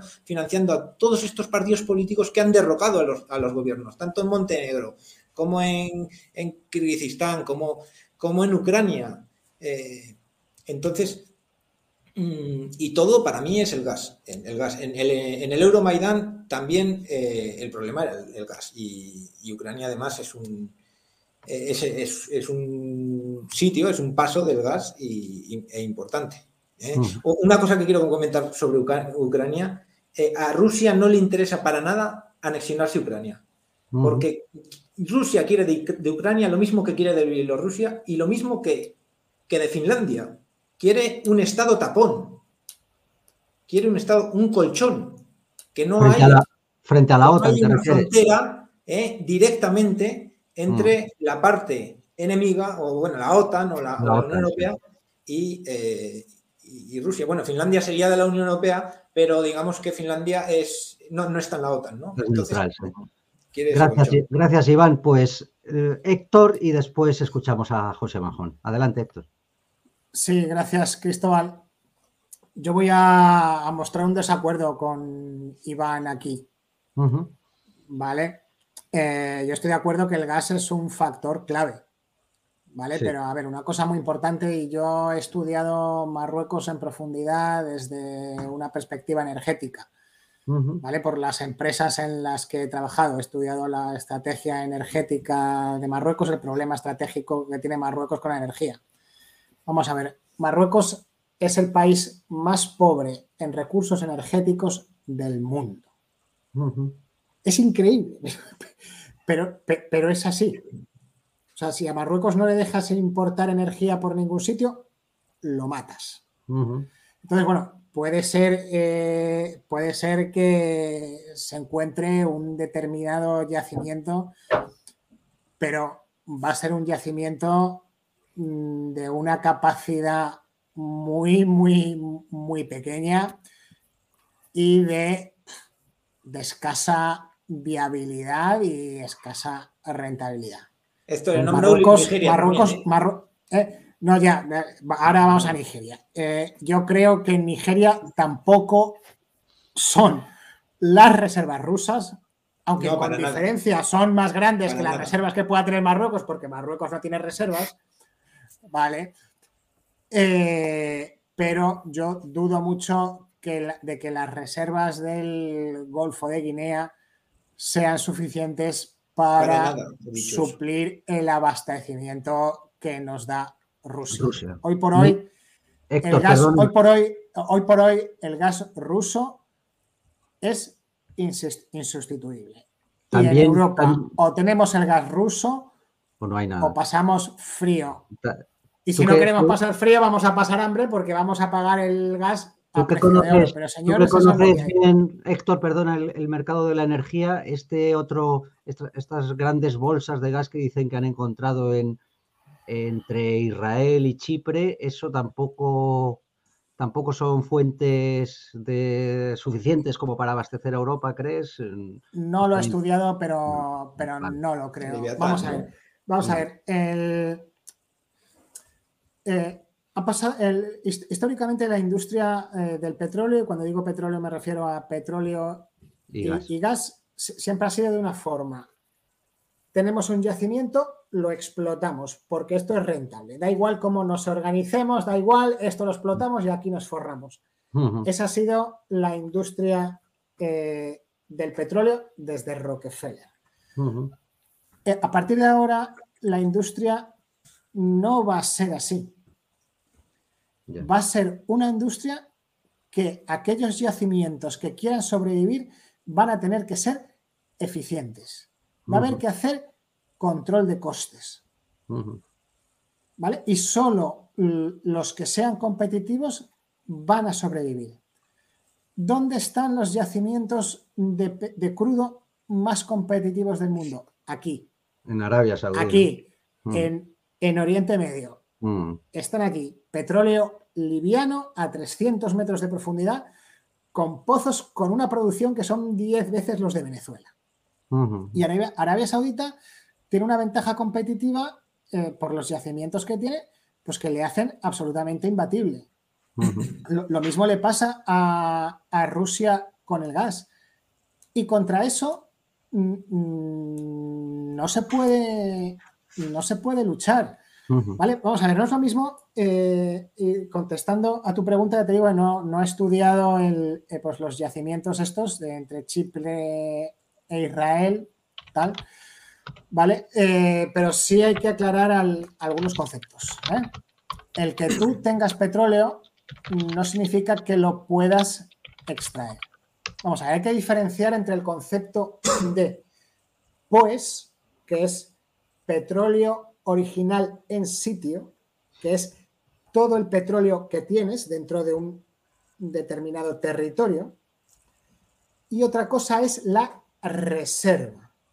Las reservas es de todo el petróleo que tienes, cuánto tú puedes extraer con las técnicas extractivas que existen actualmente en condiciones de rentabilidad económica. Por tanto, lo primero que hay que ver es, primero, si hay petróleo o gas. Y luego, una vez que hayas localizado que sí hay, hay que estudiar las características del yacimiento para ver cómo puede ser explotado, si es que puede ser explotado, y si puede ser explotado en condiciones de rentabilidad económica, ese yacimiento pasará a formar parte de tu reserva. Parte del POES que tienes ahí pasará a ser parte de la reserva. ¿Qué pasó cuando se desarrolló la, la técnica del fracking? La técnica del fracking permite explotar yacimientos que antiguamente no eran explotables. Mm. Entonces, la reserva petrolífera de Estados Unidos, al desarrollarse la técnica del fracking, aumentó muchísimo. No, no, no se creó petróleo de la nada, era un petróleo que mm. ya estaba ahí, pero que sin desarrollarse la técnica del fracking no podía ser extraído, no podía ser explotado. Al desarrollarse la técnica del fracking, ya sí puede ser explotado. Por tanto, la reserva de Estados Unidos aumenta. ¿Vale? Entonces, eh, pues tampoco hay que lanzar las eh, campanas al vuelo porque se haya descubierto un nuevo yacimiento o alguna historia. Eh, vamos a ver, desde que se descubre por sísmica, no, iba a decir por sísmica de refracción, no, desde que se descubre por técnicas, digamos, rudimentarias que ahí puede haber un combustible, hay que hacer una, lo que se llama la exploración del yacimiento, ¿vale? Hay que delimitar el yacimiento y estudiar qué características tiene. Se hace sobre todo con sísmica de refracción, estudiando la velocidad de propagación de las ondas sísmicas, se acota las zonas no, no nos des toda la explicación técnica, ya porque, pero, ya termino. Y una vez, una vez que haces toda esa exploración sísmica, haces un pozo de prospección. ¿Mm? En el que tú ya ves, haces un pozo de verdad y ves si aquello tira o no tira. Y la industria del petróleo está repleta de pozos secos. ¿eh? Entonces, para la propaganda, para que lo venda un gobernante, está muy bien, pero eh, espérese usted un momento, que, desde que se descubre que hay petróleo en un sitio pasan por lo menos 10 años hasta que usted saca de ahí el primer. Eso se ve si, es rentable. Entonces, mucho cuidado porque esto, eh, mm. la, industria del petróleo es una industria intensiva en capital, cuesta mucho dinero desarrollar un yacimiento y hay que estar muy seguro de que lo puedes explotar y durante los siguientes 30 años, ¿a quién se lo vas a vender? Entonces, las cosas que no son tan sencillas. Gracias, Héctor, por esa explicación técnica que tú eres de los que estamos aquí el más, experto en cuestiones energéticas. Te lo agradezco. Técnicamente no he explicado nada. ¿eh? Bueno, para nosotros, por lo menos, nos has dado, nos has dado unos indicios ¿no? de por dónde puede ir este tema de, del gas que viene de Marruecos. Me gustaría escuchar a Manholm si tienes que añadir algo sobre si tú crees que la cuestión es fundamentalmente una guerra energética por el gas y también sobre esto que apuntó Héctor de, del globalismo, ¿no? Hasta qué punto está interesado en, destruir las naciones ¿no? y, la, identidad pues, en este caso. Adelante. utilizando un viejo término, esto no es que sea una, guerra del gas, es una guerra total, llevada de otra, de otra manera. Entonces, eh, lo que acabamos de ver del, Nord Stream 2, lo que nos demuestra es que la potencia natural de Europa es Rusia. O sea, realmente es el al vecino que tenemos ahí al lado que nos puede ser un socio maravillosamente bueno en todo tipo de negocios. Y yo creo que, eh, por ejemplo, Alemania mm, tiene el, el Schembach, a veces se llama el, Kai Agin Schembach, el, almirante alemán, lo dijo muy claro. Estamos haciendo el tonto si nos metemos con Rusia. Fue básicamente lo que vino a decir es una auténtica imbecilidad meterse con Rusia, porque es, mm. es nuestro mejor socio, es el, socio ideal. Eh, desde, desde la época del inicio del gobierno de Putin, el año 2000 al 2007, al discurso de Múnich, eh, bueno, Putin llegó a pensar hasta entrar en la OTAN. y le rechazaron. Es que estamos viendo una historia reciente de Rusia que, es, que habría que analizar también. Entonces, Alemania que va a mandar a Ucrania 5.000 cascos, pero 5.000 cascos sin soldados, o sea, 5.000 cascos. cascos vacíos. Eh, Alemania, Alemania, que es el único país de Europa que todavía tiene una cierta mentalidad de, racional, sabe que la guerra, bueno, cualquier conflicto con Rusia es idiota y suicida para nosotros. Lo, que tendríamos que pensar a nivel europeo eh, desde, desde ya es pensar ¿nuestro socio mejor quién es? ¿Una Rusia con la que podemos estar en plan de igualdad o unas potencias anglosajonas que nos tratan como vasallos? O sea, ¿no será realmente esto un intento de hacer no solo que Ucrania, sino que Europa entera rompa con la potencia natural que le puede convertir de verdad de la buena en una superpotencia? Y luego hay otro aspecto que yo creo que va más allá. Yo en el aspecto de gases, evidentemente entiendo, sé que enciendes una cosita y te, pagan una factura, y pagas una factura. Más o menos. Más allá no llego. Pero en el campo, en el campo de la, estrategia y de la, y de la política, eh, Putin es un muy mal ejemplo para, para el globalismo. O sea, Putin ha demostrado que una nación puede afirmarse a sí misma y puede, mm, de hecho, hacer frente a enemigos en principio, bueno, eh, yo me imagino que al gobierno español, por lo que sea, le monta a Estados Unidos una como la que está montando a Rusia y aquí vamos, están todos de rodillas haciendo mm, prosquinesis delante del, emperador americano para por favor que les perdone la vida. Y Rusia se ha plantado, como se plantó Bielorrusia, que tal vez es más pequeña y más indefensa. Es decir, las naciones se pueden defender frente al globalismo. También eh, oigo mucha gente decir cuando caiga Putin. Yo dudo que caiga Putin, pero si Putin cae, lo que venga no va a ser mm, un Pedro Sánchez, va a venir o un general o un dirigente ultranacionalista o vete tú a saber si viene Ciudadanos con las momias del Partido Comunista. O sea, eh, una cosa que tampoco la gente se entera muy bien es que la opción más pragmática, más moderada y más prooccidental de Rusia es Putin. Putin. O sea, todo, cualquiera que conozca un debate de la Duma rusa, vamos, si, si les pusiéramos un debate de la Duma rusa de Zirinovsky, de Siuganov y compañía, a la peña que está viendo la tele, el telediario a Biden haciendo el ganso, se, se les ponían los pelos de punta.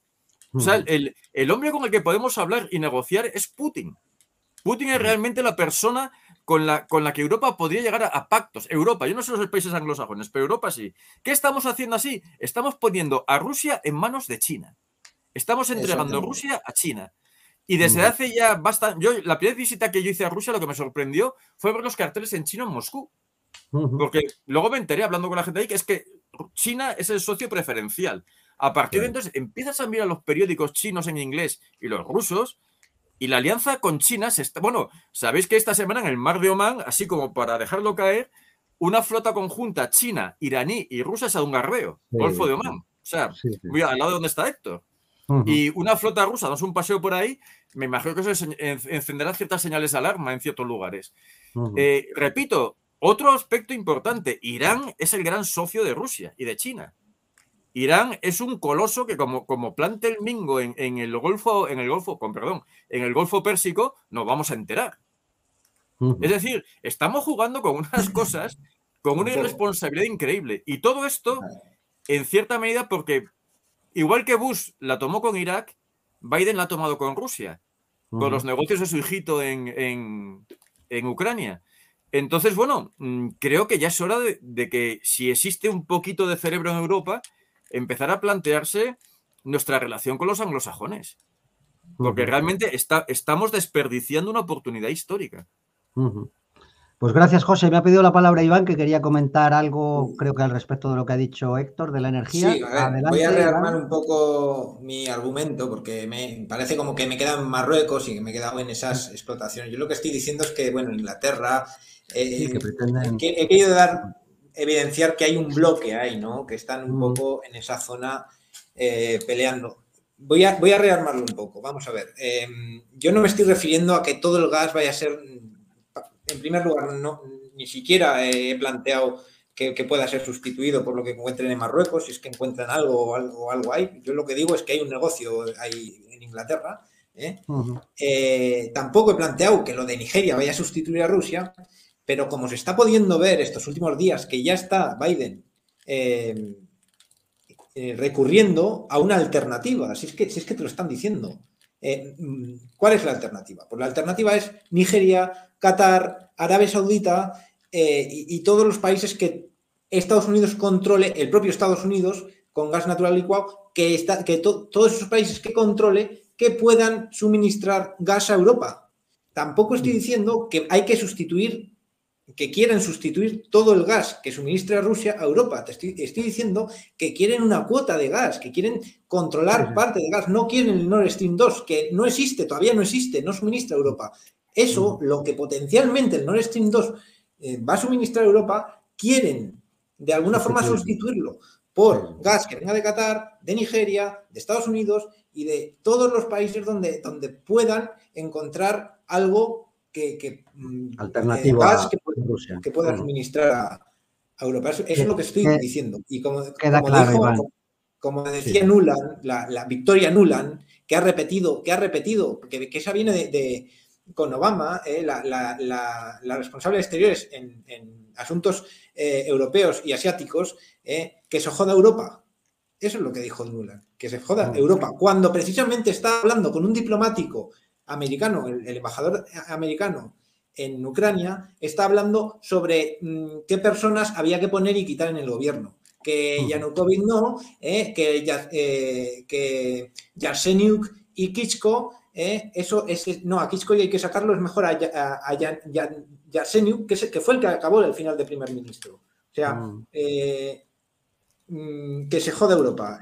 Quiero decir que América no le, importa un bledo Europa y América quiere tener el control, eh, no, no, perder la categoría que tenía antes en Europa ni la influencia y mm, evitar ese suministro que todavía no llega a Europa, pero que puede llegar de Rusia eh, con el Nord Stream 2.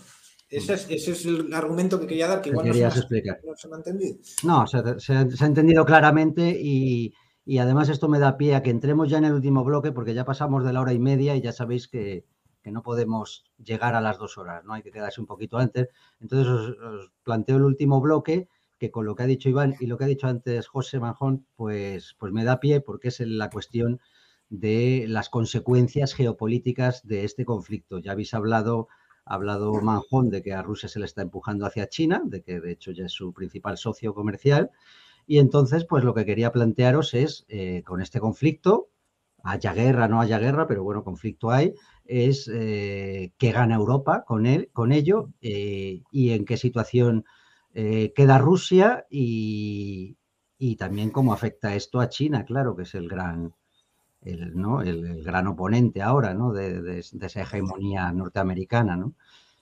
no sé quién quiere empezar con esa ese último bloque, que es luego ya al final os daré un minuto a cada uno para conclusión final, pero digamos que nos tocaría ver eh, las consecuencias geopolíticas que este conflicto puede tener para, todos, para Europa, para España si queréis en concreto, para Rusia, para China, Estados Unidos. Pues no sé, quién se atreva a, abordarlo, quién de vosotros quiere tomarlo primero. ¿Voy yo? Yo. Venga, ahí va. nadie dice nada. No, ha dicho José. José, ah, José sí, sí. No, se no, te ha adelantado. Como queráis. No, no, no, no, José, Iván y Héctor. Primero José, venga, adelante. Bueno, yo creo que hay varias consecuencias. Si el conflicto se agudiza, quien va a pagar el pato es Ucrania. Ya lo está pagando. La economía. Ucrania podría ser uno de los países más ricos de Europa.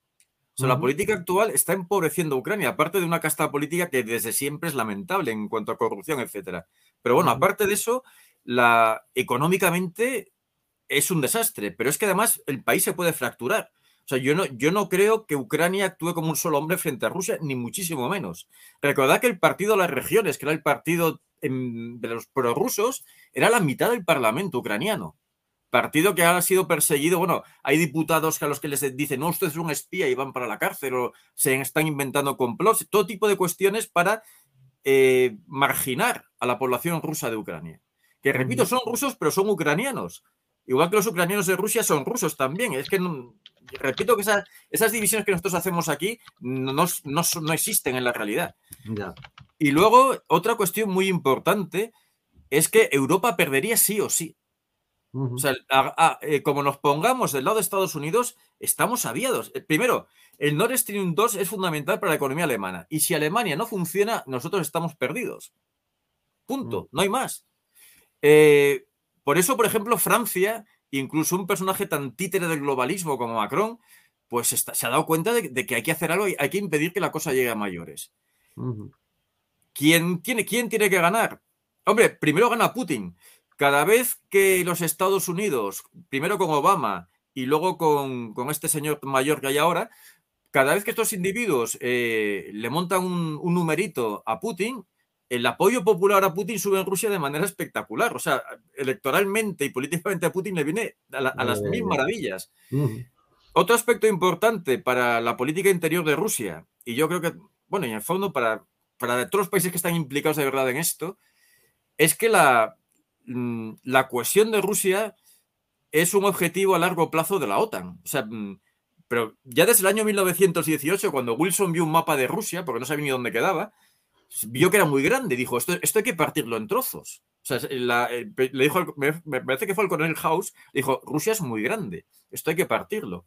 Bueno, eso nunca va a pasar.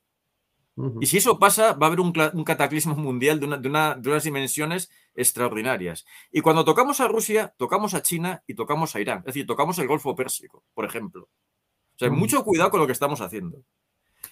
Y luego, hombre, esto puede ir a peor. Mm, yo espero que no. Digamos que hay un 90% de, que no vaya a peor. Pero en toda crisis internacional hay factores que son incontrolables. Y, por ejemplo, una intentona ucraniana sobre Crimea, que yo qué sé, me imagino que, les da por hacer eso, pues llevaría a un conflicto mayor. Digamos que me imagino que el plan, en caso de que pase lo peor de Estados Unidos, es una guerra localizada de nuevo en Crimea. Pero Putin puede no aceptar ese tipo de guerra y lanzarse directamente sobre toda Ucrania. Repito, si empeora, puede empeorar muchísimo. No parece, no, no tiene pinta. Pero mm, en la situación mal llevada mm, puede ser como el agosto del 14. Espero que no. yo, yo, creo que no va a ser así. Pero ciertamente es una situación de un ligero riesgo. Pues gracias, José. Eh, le doy la palabra a Iván. Iván. Sí, vale. Em, yo estoy de acuerdo con, Manjón. Quería, hay un, ha habido un comentario eh, de un amigo que está hablando de que que el 4% del PIB de los miembros de la OTAN tiene que ser destinado a la compra de armas, que se le da, eh, es un dinero regalado a Estados Unidos, que se enriquece o se beneficia a Estados Unidos, que, luego también Biden se, beneficia también porque tiene problemas eh, políticos, sociales, eh, estamos viendo que hay una crisis política. Mm, pues, pues no te digo que no, que, quizá en este momento preciso ese oportunismo Mm, tenga, tenga un porqué, pero yo vuelvo a repetir, el Nord Stream 2 está a punto de aprobarse y yo creo que lo han ido a evitar a toda, a, toda costa. Eh, vuelvo a repetir, este problema viene de hace ya más de una década, desde 2004-2005, cuando Occidente intentó, y, de hecho lo consiguió, meter las zarpas en Ucrania. ¿eh? Y es algo, es una constante en la política americana que solamente lo ha cortado Trump. Trump ha tenido una política exterior diferente, en mi opinión. Se ha dedicado simplemente a hacerle una guerra comercial a China. De China, por cierto, ¿alguien oye hablar ya de China? Bueno, sí, alguna vez meten en el paquete de Rusia China, que son, pero aquí el malo es Putin. De Xi Jinping ya se ha olvidado todo el mundo. ¿eh? Y estamos mandando a Rusia los brazos de China. Y a China yo creo que no, no le importará. Ahora, también se está creando ahí un bloque muy potente, Irán, China y Rusia. ¿eh? y, Manjón ha dicho, no hay que jugar con fuego. No hay que jugar con fuego. ¿eh? No hay que ir en contra de lo que mis compañeros han dicho en numerosas ocasiones. Eh, no se puede tensar la cuerda. Hay veces que las cosas naturales se pueden de alguna forma pues mm, esquivar, se puede, sí, pero hay veces que si tensas mucho la cuerda, al final se rompe. ¿eh? Y es lo que puede pasar. Y es lo que puede pasar. A mí también me, todo esto me preocupa y yo vuelvo a hablar que creo, creo, ya que he sacado que esto viene de, Obama, e, esto es eh, una consecución de la, política de Obama, es, es una continuación. Trump ha sido un paréntesis. ¿eh? Blinken y Nuland repiten y, gran parte del Ejecutivo de Obama. ¿eh? y, están, y están, haciendo lo mismo, lo mismo, otra vez tensiones en, en Rusia con Ucrania en medio. ¿eh? Y vuelvo a repetir, África mm, creo que va a ser nuevamente, toda esa zona del Magreb, norte de África, va a ser bastante importante porque creo mm, que mm, por ahí controlar esos países para eh, conducir gasoductos por el mar Mediterráneo, Libia y Egipto, de hecho ya hay proyectos que vendrán de la península arábiga. También, no hablo de Nigeria solo, de la península arábiga. Digo yo, vamos, es una teoría. Gracias, Iván, interesante lo que, lo que comentas. Nos queda escuchar a Héctor sobre este asunto de las consecuencias geopolíticas para Europa, Rusia, China, etcétera. Héctor, tu turno. Adelante. Sí, eh, gracias, Cristóbal. Eh, pues yo voy a voy a dividir el mundo en dos bloques, ¿no? Mm, por un lado, la Unión Europea y el mundo anglosajón. Y por otro lado, Rusia-China. Si miramos estos dos bloques, Estados Unidos, el Reino Unido y la Unión Europea. ¿Qué tienen políticamente en común todos estos países? Todos tienen unos líderes políticos débiles la decadencia de la clase política de Occidente es absoluta. Mm. Ninguno tiene proyecto, ninguno tiene fuerza, ninguno tiene ideas, ninguno sabe qué hacer. Solamente destruyen. Fijémonos qué distintas son las cosas en el bloque oriental. Con China y con Rusia.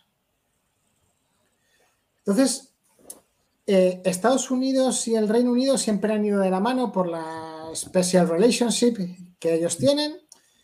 Eh, Europa está totalmente perdida, eh, no sabe dónde está. Y lo que se ha comentado ya en el programa, ¿no? se está echando a Rusia en manos de China. Entonces, eh, para enlazarlo con lo que decíamos al principio, mm, de, de que este conflicto va a ser el fin del siglo XX y la entrada en el siglo XXI, tenemos que durante el siglo XX y durante el XIX realmente también, el centro del mundo ha sido el Atlántico.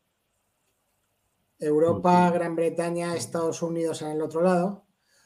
A partir de ahora, en el siglo XXI, el centro del mundo va a ser el Pacífico. A un lado, en la costa del Pacífico, van a estar China y Rusia.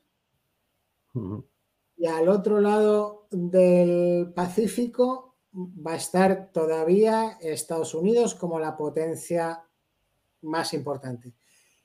Y Europa, que tradicionalmente se la ha representado siempre en el centro del mapamundi, queda fuera. Va a pasar a estar a un extremo. En la periferia. Pero yo creo que asistimos al, cambio de paradigma del Atlántico por el, por el Pacífico. Yo, yo mm. creo que es hacia donde va, hacia donde va el, conflicto, que, que, nadie, que ninguna de las partes implicadas tiene ese objetivo como tal, pero yo creo que es a donde vamos a ir, al igual que fuimos eh, después de la Gran Guerra, previamente la Gran Guerra, ese, esa situación de tanto conflicto, de tanta indefinición. Yo creo que ahora esa situación de conflicto e indefinición se, reproduce. Eh, el, imperio, el imperio austrohúngaro tan debilitado ya, tal, la Unión Europea ahora mismo ya tan debilitada, y yo creo que vamos a ese, a ese nuevo, a ese nuevo orden mundial a ambos lados del Pacífico. Pues muchísimas gracias, Héctor, José Iván. Eh, ya para ir terminando, yo os daría, como siempre hacemos, pues el minuto final para que cada uno pues saque sus conclusiones. Hay que responder a la pregunta de ¿creéis que va a haber guerra? Y en cualquier caso, que yo creo que la mayoría pensáis que, que guerra no va a llegar a haber, pero en cualquier caso, ¿qué creéis cuál creéis que va a ser el resultado de este conflicto, en qué va a acabar. Haya, decid si creéis que hay guerra y si no, en cualquier caso, pues eh, de algún modo se tendrá que cerrar el conflicto. Entonces me gustaría escucharos, pues vamos a dar el orden inverso ahora, Iván, Héctor y terminamos con Manjón, que, que fue también el que empezó. Entonces, ese último minuto os ruego que seáis breves porque estamos en una hora y tres cuartos, entonces nos estamos ya acercándonos al límite. Adelante, Iván, tu, conclusión final. ¿Crees que va a haber guerra? Sí, bueno, eh, me ha gustado lo que ha añadido Héctor, me parece un buen epílogo a este debate. Eh, aquí ya empieza a haber, digamos, eh, que la concentración de, del capital, de, del mercado, ahora ya está en el Pacífico. ¿Eh? Eh, y el Atlántico, pues bueno, lo que, lo que yo creo que hay dos formas de llevar esto por parte de Estados Unidos y otras, y una es la de Trump, la que yo creo que pretendía Trump, y otra es la que, la que creo que, está haciendo Obama. Eh, Obama ya vio esto en el 2010, 2011, ya empezó a fijarse en Asia y hace una, una política centrada en Asia una política interrumpida eh, en 2013 con el tema del Maidán, ¿eh? por cierto. Eh, que posiblemente Obama no tuviera intención, pero esos McCain y, demás brazos, extensiones del Partido Republicano y también demócrata que tienen en, en el exterior, pues forzasen a Obama a, a centrarse en Rusia y en Ucrania. Em, em, Obama pretendía atajar eh, el conflicto, bueno, hacer frente al conflicto con tratados de, libre comercio, con los TTP, el Tratado Pacífico y así. Eh, Trump rompió con eso y Trump se fue a una guerra eh, solo contra China. Y se empezó a llevar más o menos bien con Putin, le dejó hacer, le dejó Siria, yo creo que en Ucrania mm, y el Nord Stream 2 es verdad que le puso sanciones, no sé hasta qué punto eso iba, eh, iba a impedirlo, ¿eh? pero yo creo que Trump eh, iba por China y, a, Rusia dejarla tranquila, que de forma natural se viniera para Europa. Ir mm. a aislar a China, a aislar a China.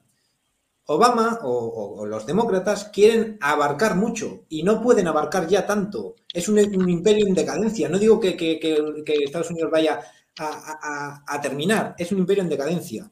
Entonces yo creo que Estados Unidos no, con los demócratas, no ve mm, el estatus actual que tiene el mundo, no quiere admitirlo y quiere abarcar mucho. Y va por Rusia, va por China y al final ni, ni Rusia ni China. Y al final manda a Rusia con China y a China no lo aísla y al final, pues, mm, pues no sé, mm, yo creo que salimos perdiendo Occidente en general. Gracias, Iván.